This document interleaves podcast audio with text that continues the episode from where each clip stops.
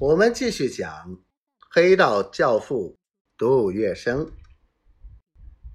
于是有人提出镇江杨家的小开杨管北，杨家及其亲戚投资南通实业为数不少。小开本身是大生纱厂的董事，三厂的厂董，又在大达轮船公司和南通地产都有股份。杨关北年纪轻，冲劲足，他学的又是经济与法律。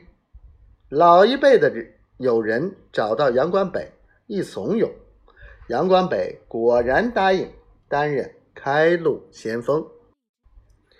第一次开会，杨关北理直气壮、义正辞严，口口声声讲法律要赔偿，吃亏的股东有了开路先锋。群起而攻之，这弄得吴继臣极不是滋味，更是对杨关北这个初生牛犊感到不悦。问题拖了一又一年，赔偿仍然不见兑现。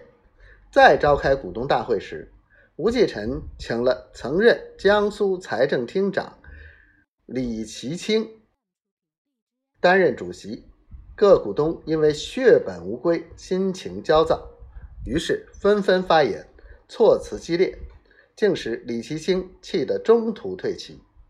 从此，吴继臣将所有令他难堪的账都记在杨管北身上，认为这一个后辈虽然年轻有才，却是不通人情，形同叛逆。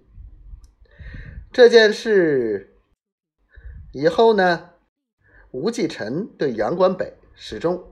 耿耿于怀。然而这件事总得要化解化解。杜月笙想出一个适当的调解人——杨志雄。一则杨志雄风度翩翩，舌辩滔滔，是他智囊团中外交人才的首选。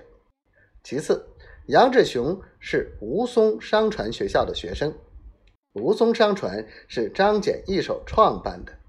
杨志雄毕业于该校，后来又曾出任该校校长，因此他和南通张家颇有渊源。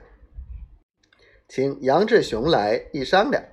杨志雄说：“这件事我倒有两条路子。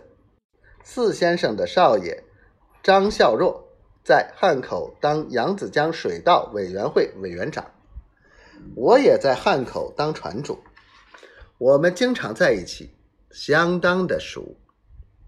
还有一条呢，杜月笙知道，四先生就是大家对张謇的称呼。吴继老有位侄子在金城银行当经理，叫吴运奇，我们也是要好的。